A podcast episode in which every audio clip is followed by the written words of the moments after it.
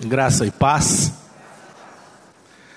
Eu queria convidá-los a acompanhar a leitura. Fernando, você poderia ler para nós, por favor? Romanos, capítulo 1, do versículo 18 até 32 e o primeiro versículo do capítulo 2. A ira de Deus se revela no, no, céu contra toda impiedade e perversão dos homens que detêm a verdade pela injustiça. Porquanto o que de Deus se pode conhecer é manifesto entre eles, porque Deus lhes manifestou. Porque os atributos invisíveis de Deus, assim, assim o seu eterno poder, como também a sua própria divindade, claramente se reconhecem, desde o princípio do mundo, sendo percebidos por meio das coisas que foram criadas. Tais homens são, por isso, indesculpáveis. Porquanto, tendo conhecimento de Deus, não o glorificaram como Deus, nem lhe deram graças. Antes, se tornaram nulos em seus próprios raciocínios, obscurecendo-lhes o coração insensato incalculando-se por sábios, tornaram-se loucos. E mudaram a glória do Deus incorruptível em semelhança da imagem de homem corruptível, bem como de aves, quadrúpedes e répteis. Por isso, Deus entregou tais homens à imundícia, pelas concupiscências do, do seu próprio coração, para desonrarem o seu, o seu corpo entre si. Pois eles mudaram a verdade de Deus em mentira adorando e servindo a criatura em lugar do Criador, o qual é bendito eternamente. Amém. Por causa disso, os entregou Deus às paixões infames, porque até as mulheres mudaram o modo natural de suas relações íntimas por outro, contrário à natureza. Semelhantemente, os homens também, deixando o contato natural da mulher, se inflamaram mutuamente em sua sensualidade cometendo torpeza, homens com homens, e recebendo em si mesmos a merecida punição do seu erro. E por haverem desprezado o conhecimento de Deus, o próprio Deus os entregou a uma disposição mental reprovável para praticarem coisas inconvenientes, cheios de toda injustiça, malícia, avareza e maldade, possuídos de inveja, homicídio, contenda, dolo e malignidade, sendo difamadores, caluniadores, aborrecidos de Deus, insolentes, soberbos, presunçosos, inventores de males, desobedientes aos pais, insensatos, pérfidos, sem afeição natural e sem misericórdia. Ora, conhecendo eles a sentença de Deus, de que são passíveis de morte os que tais coisas praticam, não somente as fazem, mas também aprovam os que assim procedem. Portanto, és indesculpável, ó homem, quando julgas quem quer que sejas, porque no que julgas a outro, a ti mesmo te condenas, pois praticas as próprias coisas que condenas. Obrigado. Vamos orar. Pai, sem a tua revelação, nós não podemos compreender o que a tua palavra está dizendo. E é por isso que nós consagramos a ti este momento, Pai, pedindo que o teu Espírito nos revele essa palavra. E acima de tudo, que o Senhor fale aquilo que está no teu coração. Fala conosco esta noite, Pai. Em nome de Jesus Cristo que nós oramos. Amém. Esse trecho longo na verdade, ele vai até mais ou menos o capítulo 3, versículo 20. É um texto bem duro, bem difícil da palavra, e que sintetiza a necessidade de compreendermos o que é a mensagem do Evangelho. Na última vez que nós estivemos aqui, nós falávamos um pouco de dois versículos que antecedem esta passagem, que é de Romanos 1, versículos 16 e 17 onde Paulo diz que ele não se envergonha do Evangelho, pois é o poder de Deus para a salvação de todo aquele que crê. Visto que a justiça de Deus se revela no Evangelho de fé em fé, o justo viverá pela fé.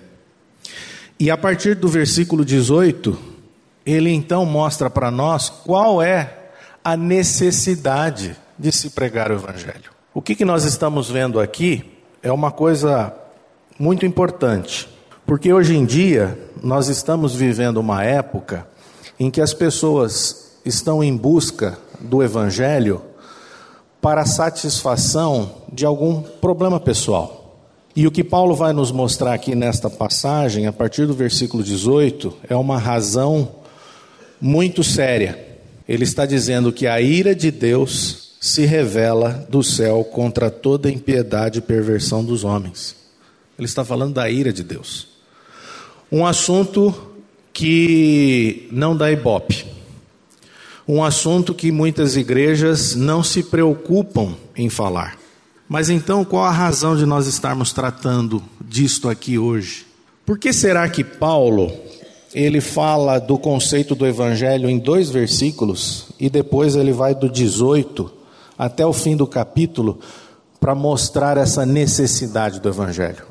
Porque o pecado é uma coisa muito séria. O pecado é uma coisa muito grave. E o pecado afetou profundamente as nossas vidas, a vida de toda a humanidade. E nós não vamos jamais compreender o que é o amor de Deus se você não entender o que é a ira de Deus. É bem simples assim. Nós não temos condição de compreendermos o que é graça de Deus se nós não entendermos qual a razão de ser da cruz de Jesus Cristo. O que significa a redenção que existe em Cristo Jesus. Então, por que que Paulo prega esse evangelho? Ele não prega esse evangelho em termos de felicidade. Ele não está aqui para pregar o evangelho para resolver o seu problema pessoal. Ele não está aqui para satisfazer alguma necessidade íntima nossa. Ele está aqui por uma razão muito maior do que isto. Ele prega o evangelho porque a ira de Deus, ela se revela contra o pecado. Por isso que há necessidade de toda a humanidade compreender o que é isto. Por isso que há necessidade de nós compreendermos que a salvação, o evangelho é o poder de Deus para a salvação. Muitas vezes as pessoas perguntam: "Mas por que eu preciso de salvação?" Ah, eu entendi, eu entendo que Deus é amor. Eu entendo que Deus é bondade. As pessoas elas gostam muito de ouvir a respeito dos atributos de Deus mas não entendem o porquê, a razão pela qual Jesus Cristo morreu na cruz. E ele morreu na cruz exatamente por aquilo que nos afasta do próprio Deus. E toda esta passagem ele vai falar a respeito disto. Então, é evidente que o evangelho, ele não vem para atender, ele até pode atender alguma necessidade íntima minha. Ele até pode resolver alguma tribulação, Ele até pode é, me livrar de alguma coisa que eu estou enfrentando, algum problema muito sério. Ele pode fazer isso, ele tem este poder. Mas mais do que resolver os nossos problemas, os nossos relacionamentos horizontais, a obra do Evangelho veio para resolver um problema de relacionamento vertical. E é por isso que ele trata aqui no no versículo 18, ele diz: contra toda impiedade e perversão, ou em algumas versões ele diz, ou injustiça. Impiedade e injustiça. E nós vamos tentar tratar um pouquinho disto aqui. Né? Então eu gosto muito de dizer que o que Paulo pregava não era um evangelho antropocêntrico, era um evangelho teocêntrico. Mas o que seria o evangelho antropocêntrico? é quando você coloca o homem no centro. Que evangelho é este que o homem está no centro? É aquele evangelho que quer resolver o seu problema. Meu amigo, você está com um problema? Vem aqui na igreja que nós vamos resolver o seu problema. Você está com falta de emprego? Vem aqui que nós vamos resolver a tua falta de emprego. Está com problema no casamento? Vem aqui que nós vamos resolver o teu problema, porque Deus, ele existe para solucionar as suas dificuldades. Esse é o evangelho antropocêntrico. Mas o compromisso de Paulo é muito claro aqui. Ele está falando de algo que se refere à ira do próprio Deus contra o pecado. É isso que ele vai resolver. É isso que ele resolve na cruz. E é essa compreensão que nós precisamos ter. Porque você pode se sentir até bem, mas pode estar condenado. Você pode estar bem em termos de relacionamento, com, na, dentro da sua família, você pode estar bem financeiramente, você pode estar bem em vários aspectos, mas você pode estar condenado. E aí, onde está a razão de ser da, do nosso viver? E é para isso que nós precisamos nos atentar. Por isso que primeiro, no versículo 18, ele fala impiedade e depois injustiça. Então, esta verdade é que diferencia a mensagem cristã das seitas, das filosofias. Porque as seitas e as filosofias sempre colocam o que no centro? Não colocam Deus no centro, colocam o homem. Tudo ao redor existe para servir o homem. Por isso que ele tem que estar no centro. Só que o evangelho verdadeiro vai nos mostrar que quem está no centro é Deus. E nós servimos para quê? para servir a esse Deus que está no centro e não Deus na periferia existindo para nos servir. Se você está atrás de um evangelho em que Deus está na periferia para te servir, esse é um evangelho antropocêntrico. Mas não é esse o evangelho que Paulo prega. Não é para este evangelho que Jesus Cristo morreu na cruz. Jesus Cristo morreu na cruz para que nós pudéssemos ficar de pé diante de Deus. Só que nós não conseguimos ficar de pé diante de Deus por conta do que o pecado fez nas nossas vidas.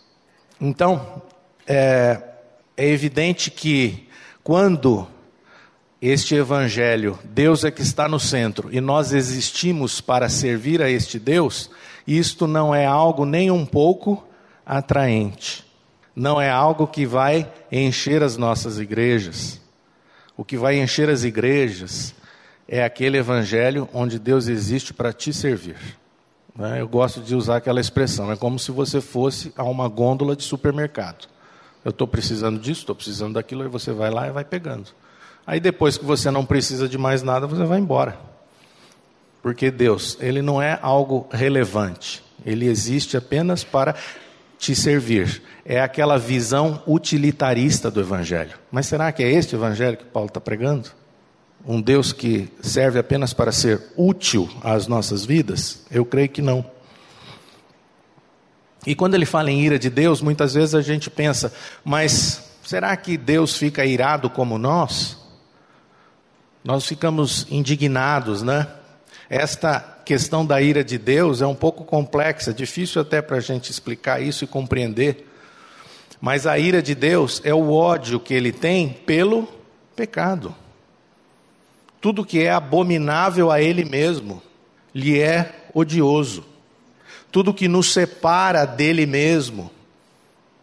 É essa ira de Deus. É disso que Paulo está falando aqui. Isso que significa ódio ao pecado.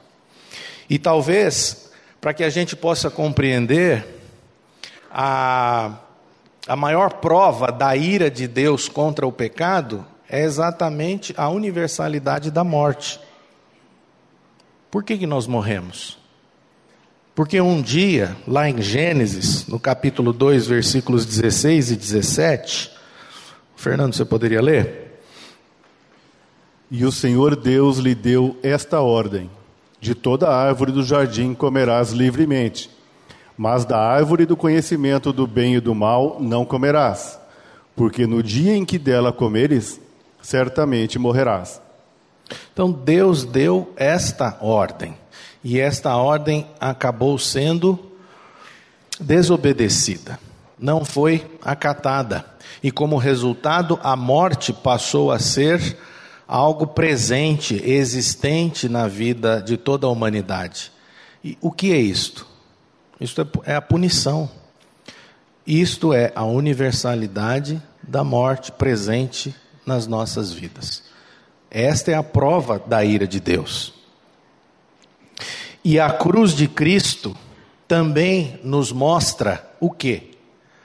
duas coisas. Quando você olha para a cruz de Cristo, quando você olha para aquele sacrifício que aconteceu, o que você vê?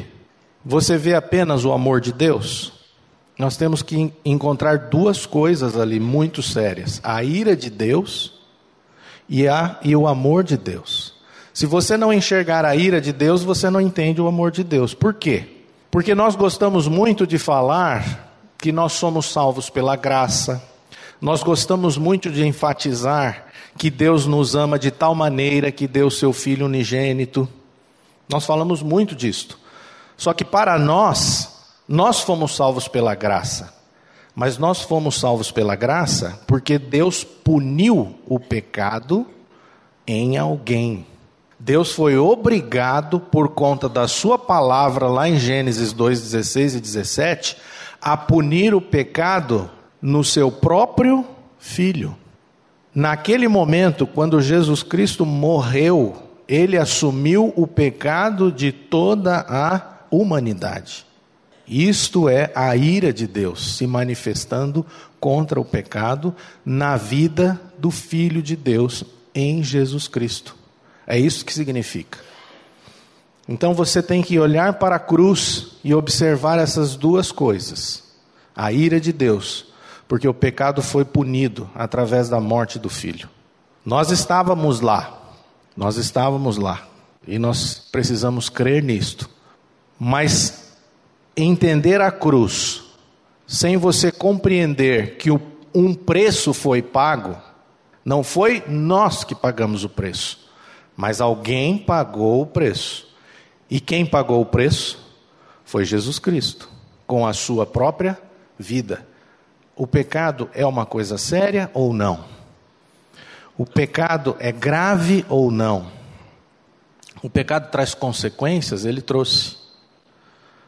Uma delas é a morte a todos nós, a todos os seres humanos. Tá? Essa é a única estatística que dá 100%. De todos que nascem, todos vão morrer. E Deus assumiu isto e morreu a morte que deveria ser nossa. Então a atitude de Deus para com o pecado exigiu a morte do seu filho. E esta justa exigência com relação a ele, foi necessário que Cristo viesse a este mundo, não para dizer a nós, pura e simplesmente, que Deus é amor. Porque existe esse evangelho. Por que, que Jesus Cristo veio ao mundo? Para dizer que Deus é amor. Será que foi para isso que Jesus Cristo veio? Deus é amor. Mas Jesus Cristo veio para receber a punição, para receber a ira de Deus no seu próprio corpo. Para isso que ele veio. Deus é amor, mas ele precisava receber. Porque se Jesus Cristo não morresse a sua morte, se Jesus Cristo não morresse a minha morte, nós estávamos completamente perdidos. Por quê? Porque o salário do pecado é a morte. E aí não haveria salvação para nós. Né? E contra quem se revela a ira de Deus? O versículo 18 diz: contra toda impiedade e injustiça dos homens. Paulo está falando aqui a respeito da natureza do pecado. Como é que nós vamos entender aqui o que é impiedade e o que é injustiça? Talvez a melhor maneira de nós entendermos esta dupla classificação de pecado esteja lá em Marcos, no capítulo 12, versículo 30. Que eu pediria para o Fernando ler para nós. Amarás, pois, o Senhor teu Deus de todo o teu coração, de toda a tua alma, de todo o teu entendimento e de toda a tua força. E o 31 também, por favor. O segundo é: Amarás o teu próximo como a ti mesmo. Não há outro mandamento maior do que estes. Então, quando Paulo está falando que a ira de Deus se revela contra impiedade e injustiça, ele está se referindo ao que Jesus falou. Porque Jesus disse exatamente qual é o maior dos mandamentos. Amarás, pois, o Senhor teu Deus de todo o teu coração, de toda a tua alma e de todo o entendimento e de toda a tua força. Não amar desta maneira é impiedade. Impiedade é não amar a Deus desta maneira aqui. Injustiça. ou perversão, como diz algumas versões, é o versículo 31. O segundo é: amarás o teu próximo como a ti mesmo. Nas nossas relações humanas, na nossa conduta, quando a nossa conduta não está de acordo com o versículo 31, amarás ao próximo como a ti mesmo, você está nesse contexto do, da injustiça ou da perversão. Ele está falando a respeito da nossa conduta nos nossos relacionamentos. Então, esta é a maneira que nós deveríamos, primeiro, nos relacionar com Deus, e segundo, nos relacionar com os homens. Por isso que impiedade vem antes de injustiça. Por causa desta razão aqui. Então, ter uma vida piedosa e de justiça. É isso que abrange a totalidade do pecado. Uma vida piedosa e de justiça. Ou seja, amar a Deus. Tudo aquilo que estiver antes de Deus na nossa vida é idolatria. Por isto que até mesmo o amor de um filho, quando ele se coloca acima de Deus, é idolatria. A família, o emprego, qualquer coisa. É? Isso é impiedade. E elas sempre devem ser tomadas juntas. Você nunca pode dissociar uma coisa da outra. Você não pode se preocupar apenas com a questão da injustiça, apenas com a sua conduta, apenas com o seu comportamento, se Deus não é prioridade na sua vida. Assim como se Deus realmente é prioridade na sua vida, é evidente que o Espírito de Deus vai te capacitar a amar, como o versículo 31 diz, como Jesus disse. Amarás ao próximo como a ti mesmo. Então as duas coisas andam juntas. E tem uma, uma passagem que está lá em 1 Coríntios, capítulo 6, versículos 9 e 10. Por que, que eu gostaria de ler aqui este, esta passagem? Porque muitas pessoas, elas imaginam que a sua relação com Deus está bem e elas se esquecem da sua conduta. Vamos ler essa passagem aqui. Ou não sabeis que os injustos não herdarão o reino de Deus? Não vos enganeis, nem impuros, nem idólatras, nem adúlteros, nem efeminados, nem sodomitas, nem ladrões, nem avarentos, nem bêbados, nem maldizentes, nem roubadores herdarão o reino de Deus.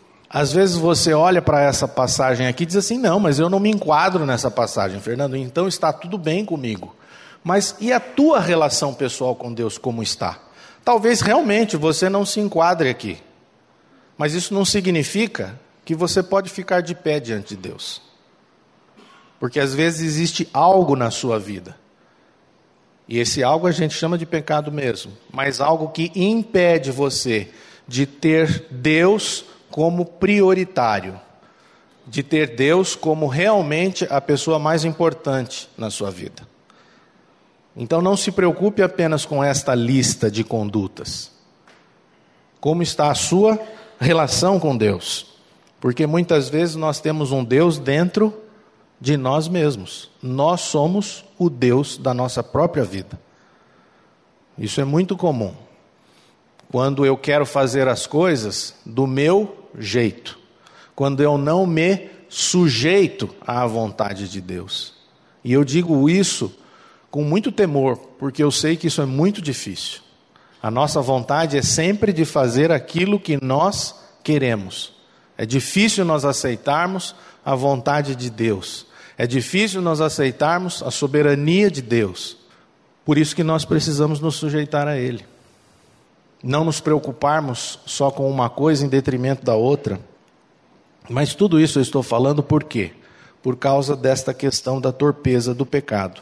Lá no 21, nós já lemos, no 21, o apóstolo Paulo disse assim: Porquanto, tendo conhecimento de Deus, não o glorificaram como Deus, nem lhe deram graças. Então, o problema maior foi não considerar Deus como ele Verdadeiramente é. Não dar graças a Ele. Esse é o problema da humanidade.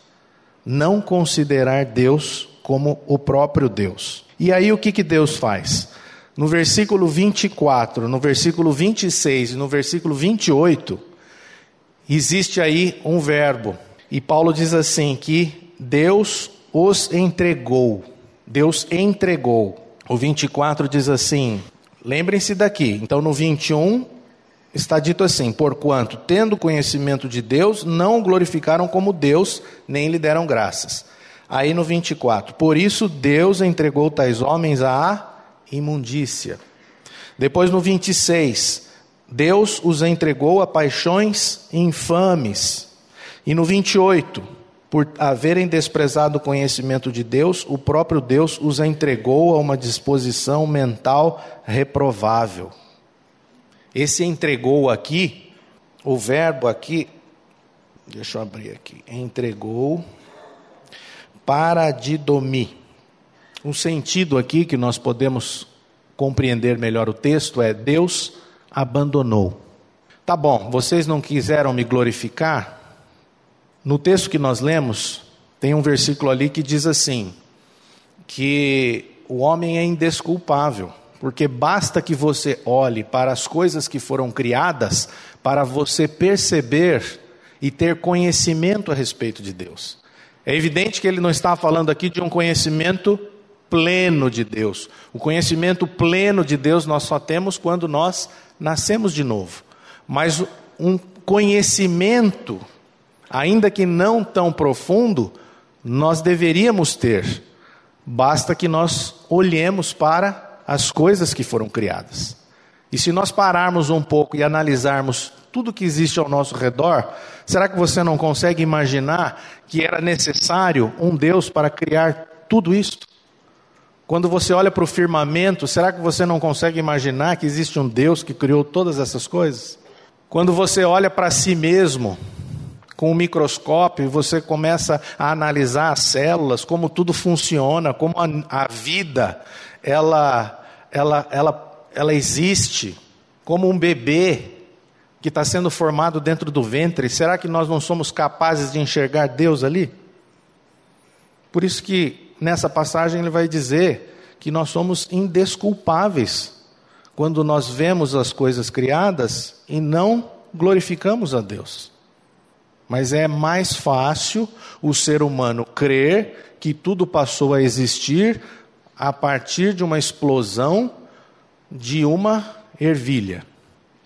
Né? que existe algo que eu não sei explicar, do que crer neste Deus da Bíblia. Então Deus fala assim: então tá bom. Você não crê em mim? Você não você não entende que eu exista? Então tá bom, então vai fazer o que você quiser. É isso que ele está dizendo aqui. E aí Deus entrega o homem a si mesmo. Ele abandona o homem nas suas próprias paixões, nas suas próprias imundícias. É isso que ele está dizendo aqui. Isso é muito sério e muito grave. Tudo isso diz respeito a esta torpeza do pecado.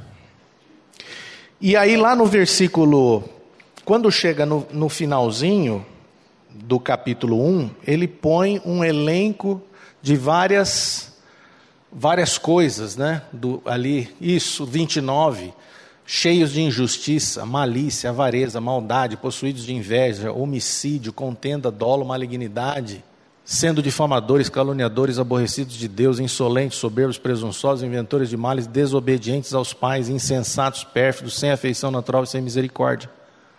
E ainda ele diz, para terminar, né, conhecendo a sentença de Deus, de que são passíveis de morte os que tais coisas praticam, não somente as fazem, mas também aprovam. Quer dizer, o ser humano é tão louco que, além de fazer tudo isso e saber da, da sentença de Deus, ele ainda aplaude quem faz essas coisas. Né? E aí, então, isso é, é, é, uma coisa assim, gritante, digamos assim. Aí, quando chega no, no versículo 1 do capítulo 2 Paulo muda. E aí ele fala assim: Portanto, és indesculpável, ó homem, quando julgas. Que, que ele quis dizer aqui? Quem é este homem que Paulo está se referindo? Ó homem. Com quem que ele está falando? É como se ele terminasse de ler aquele capítulo e de repente alguém aparecesse ali de, do lado de Paulo e falasse assim: Paulo, eu entendi tudo, é isso mesmo, você está coberto de razão, aquele povo lá não vale nada, eles são pecadores, eles estão completamente cegos, o destino deles é a perdição eterna. Sabe, eu aplaudo você porque você está corretíssimo.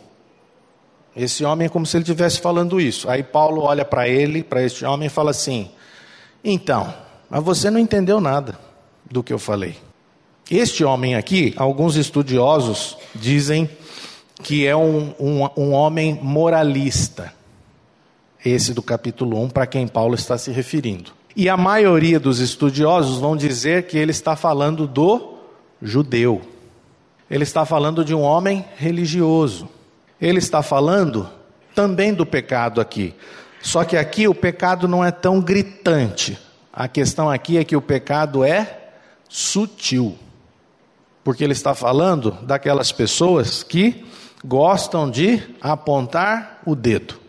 Como naquela passagem de, acho que está lá em Lucas, no capítulo 18, na passagem do fariseu e do publicano. É 18, alguém me lembra? Acho que é 18, Lucas 18, 11. Vamos ler ali? O fariseu, posto em pé, orava de si para si mesmo, desta forma: Ó oh Deus, graças te dou porque não sou como os demais homens, roubadores, injustos e adúlteros, nem ainda como este publicano. Jejuo duas vezes por semana e dou o dízimo de tudo quanto ganho. Só até aí. Obrigado, Fernando.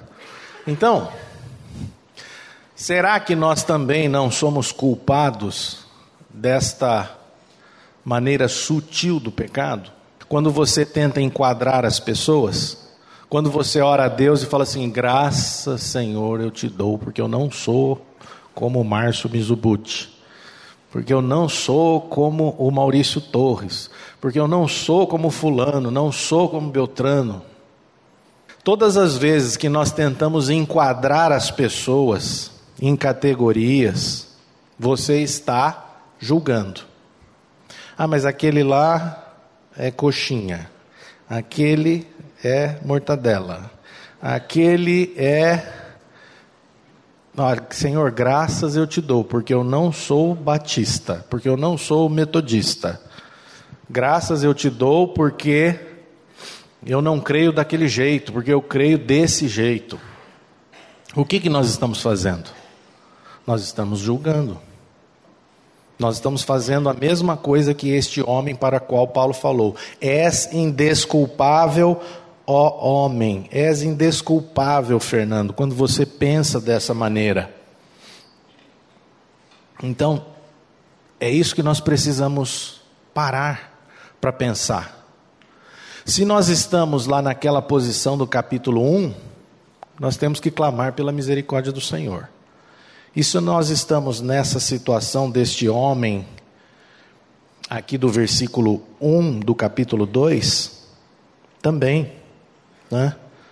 Porque talvez você não julgue as pessoas diretamente. Você não faça um relatório.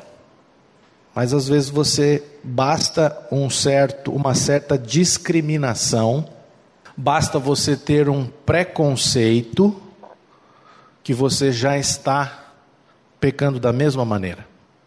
Nossa, mas aquela pessoa fez aquilo. Mas isso não é coisa de crente. Mas isso não é coisa de cristão. Eu jamais faria isso, eu jamais faria aquilo. Você já analisou a história da pessoa? Você já parou para pensar? Uma das maneiras de nós aprendermos a ter misericórdia das pessoas é você procurar saber o histórico dela, a vida que ela tem. Se você não sabe absolutamente nada da pessoa, é melhor você ficar calado, porque você não sabe. quando nós falamos desconhecendo, nós estamos julgando. O que, que Paulo está dizendo aqui? Paulo está falando a respeito de tudo isso, que nós todos precisamos deste Evangelho. Vamos abrir lá no capítulo 3, versículo 9 e 10. Todos nós precisamos do Evangelho. Pode ler, Fernando, por favor. Que se conclui: temos nós qualquer vantagem? Não, de forma nenhuma. Pois já temos demonstrado que todos, tanto judeus como gregos, estão debaixo do pecado. Como está escrito: não há justo, nenhum sequer. Não há justo, nenhum sequer. Aqui ele volta a usar essa expressão ele está falando tanto de judeus quanto de gregos, ele está falando tanto do povo religioso quanto do povo gentio. Ele já vinha falando isto lá em Romanos, no capítulo, no versículo 16 do capítulo 1, quando ele dá o conceito do que é o Evangelho, ele já falava a respeito disso. Todos precisamos do Evangelho da salvação em Cristo Jesus. Não é porque você não está enquadrado naquelas coisas mais grosseiras. Eu lembrei de um versículo, acho que é lá em 1 João, diz: Aquele que não tem pecado, aquele que diz que não tem pecado, é mentiroso. Nós temos dito para nós mesmos ou para Deus nas nossas orações: Senhor, graças a Deus, porque eu não tenho pecado. Você é mentiroso, porque nós pecamos todos os dias. O que nos salva é que o nosso pecado, passado, presente e futuro, já foi expiado, já foi perdoado na cruz. Mas nós pecamos, enquanto nós vivermos nesse corpo terreno, nós vamos pecar todos os dias. Porque nós fomos salvos no espírito, estamos sendo salvos na alma e seremos completamente salvos do corpo na glória. Qualquer argumento que nos leve a pensar que não precisamos da salvação em Cristo é porque estamos agindo como um judeu ou um religioso. Qualquer argumento. Tem uma passagem que eu vou ler para vocês aqui. É, John Stott ele disse o seguinte: às vezes numa inútil tentativa de escapar do inescapável, o juízo de Deus, nós nos refugiamos em algum argumento teológico. Pois a verdade é que a teologia pode ser utilizada tanto para o bem como para o mal.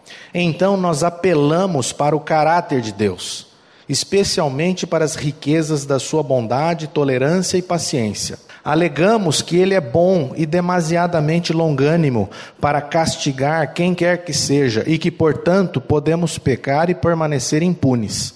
Nós até distorcemos as Escrituras, usando-as em nosso favor, citando passagens como, aspas, o Deus eterno é bondoso e misericordioso, é paciente e muito amoroso, fecha aspas. Mas esse tipo de teologismo manipulador é uma atitude que denota desprezo e não honra a Deus. Isso não é fé, é presunção. Porque a bondade de Deus é que nos leva ao arrependimento. Esse é o seu objetivo. Ela existe para nos proporcionar um espaço no qual possamos nos arrepender, não para darmos, darmos uma desculpa para pecarmos. Eu gostei muito dessa passagem aqui, porque nós fazemos muito isso. Nós usamos a, o próprio conhecimento, a própria teologia em nosso favor, para nos justificar. Só que isso é uma coisa da nossa cabeça, e você não pode ficar com as coisas da sua cabeça. Você tem que fixar os seus olhos no que Deus diz a seu respeito e a meu respeito. Porque é ou não é verdade isso aqui?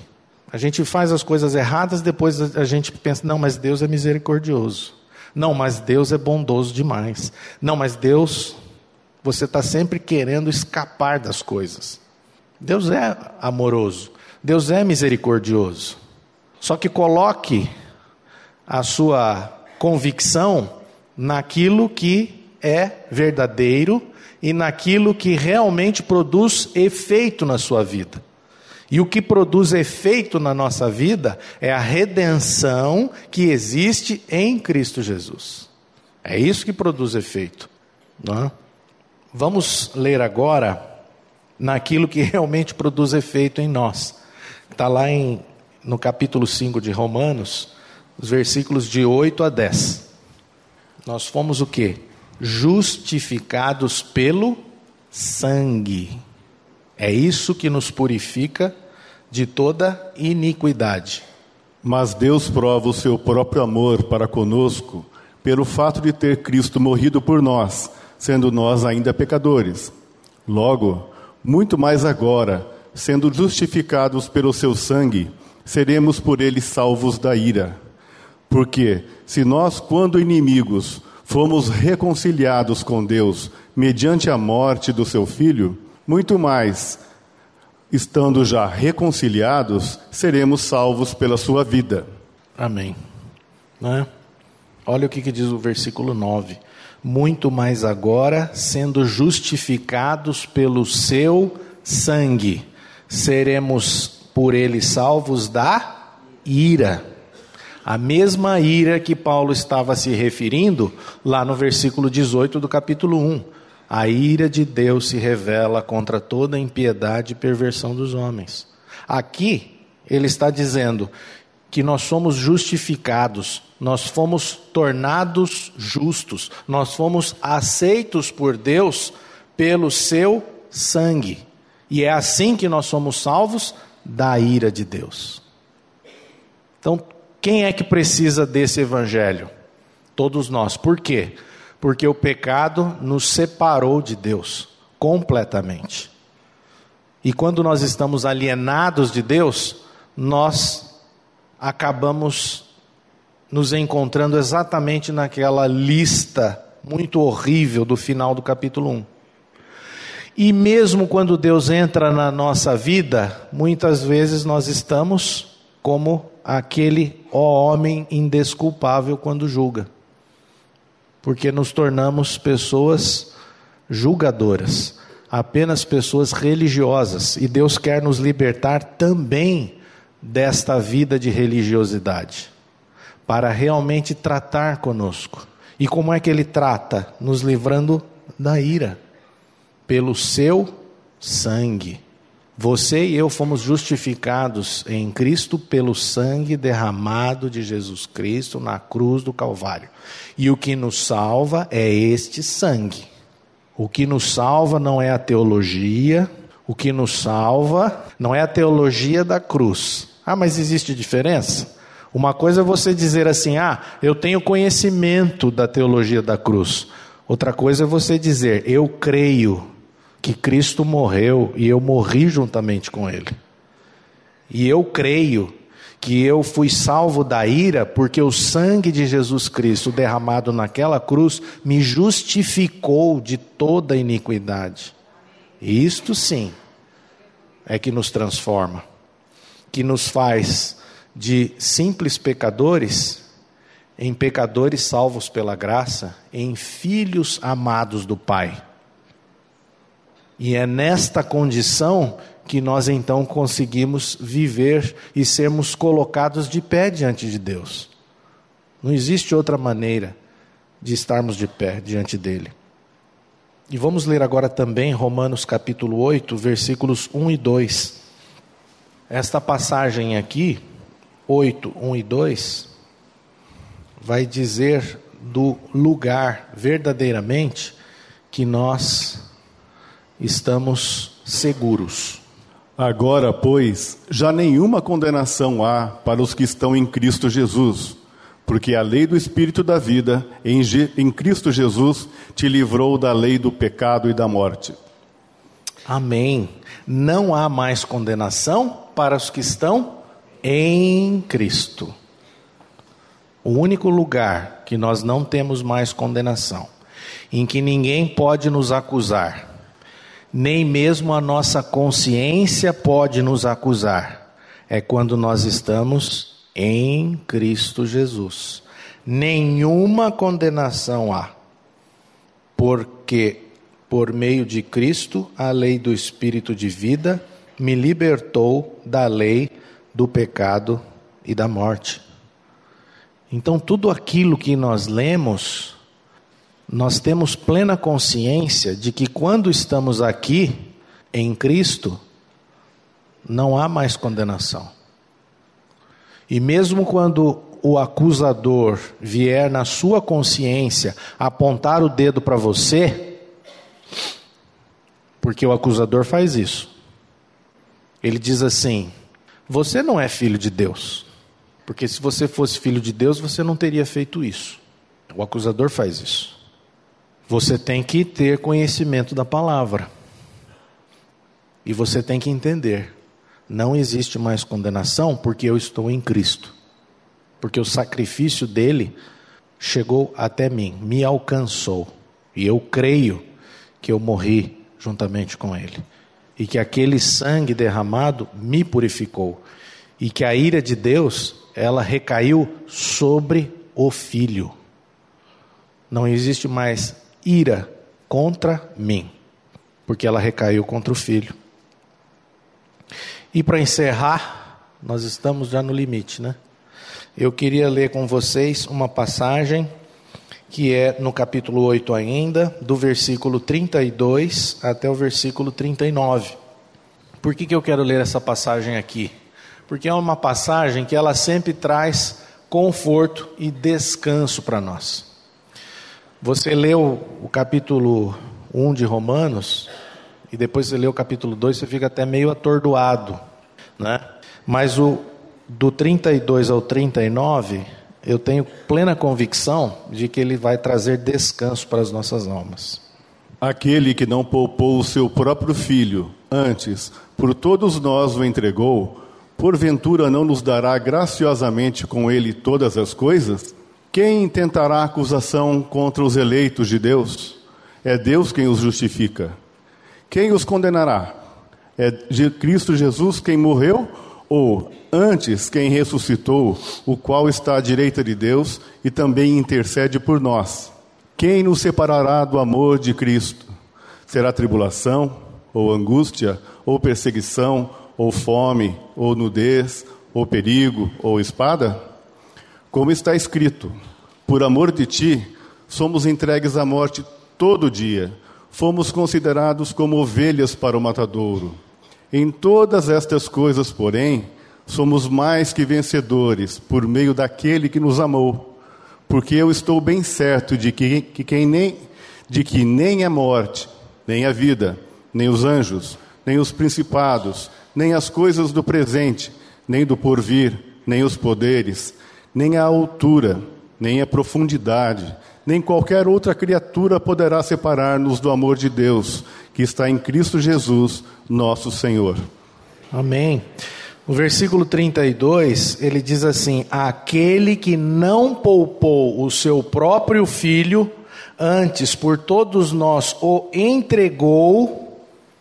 Esse entregou aqui é a mesma palavrinha no grego lá do capítulo 1 quando Deus entrega o homem, abandona o homem a si mesmo. Aqui ele usa, mas num outro contexto, é a mesma palavra. Deus entregou, não poupou o seu próprio filho, antes por todos nós o entregou. Ele entregou a nós. Em nosso favor, a ira de Deus recaiu sobre o próprio filho. Ele entregou. Ele usa o mesmo verbo porventura não nos dará graciosamente com ele todas as coisas? No 33, ele, no final, ele diz: É Deus quem os justifica. É Deus quem nos justifica diante dele mesmo. 34, quem os condenará? Não há mais condenação para aqueles que estão em Cristo Jesus. Quem os condenará? É Cristo quem morreu, ou antes quem ressuscitou. Quem nos separará do amor de Cristo? Nada nos separará do amor de Cristo. Seja o que for, seja a dificuldade que você estiver passando nesse exato momento, seja ela qual for, nada vai nos separar do amor de Cristo. E lembre-se que todas as coisas cooperam para o bem daqueles que amam a Deus daqueles que foram chamados segundo o seu propósito. Amado, se você é filho, se você creu que o sangue de Jesus te justificou, você é filho, sim, e que nada foge do controle de Deus. Nada. E nada nos separará do amor de Cristo. Por mais que as circunstâncias estejam dizendo outra coisa, por mais que você esteja sem controle da situação, o Senhor está no controle. Ele sabe de todas as coisas. Nada nos separará. Nem a morte, nem a vida, nem os anjos, nem principados, nem as coisas do presente, nem do porvir, nem altura, nem profundidade, nem qualquer outra criatura poderá separar do amor de Deus que está em Cristo Jesus. Podemos crer nisto? Amém. Que isso seja uma verdade na nossa mente e no nosso coração. Amém? Que Deus nos abençoe. A mensagem que você acabou de ouvir faz parte do Ministério de Comunicação Palavra da Cruz. Temos um grande acervo de estudos bíblicos em áudio e vídeo. Distribuímos também gratuitamente o jornal mensal Palavra da Cruz. Entre em contato conosco pelo fone 0 operadora 43 33 728900 ou pelo e-mail livraria@piblondrina.com.br. Visite-nos pelo site www.livrariapiblondrina.com.br ou acesse www.piblondrina.com.br. Graça e paz.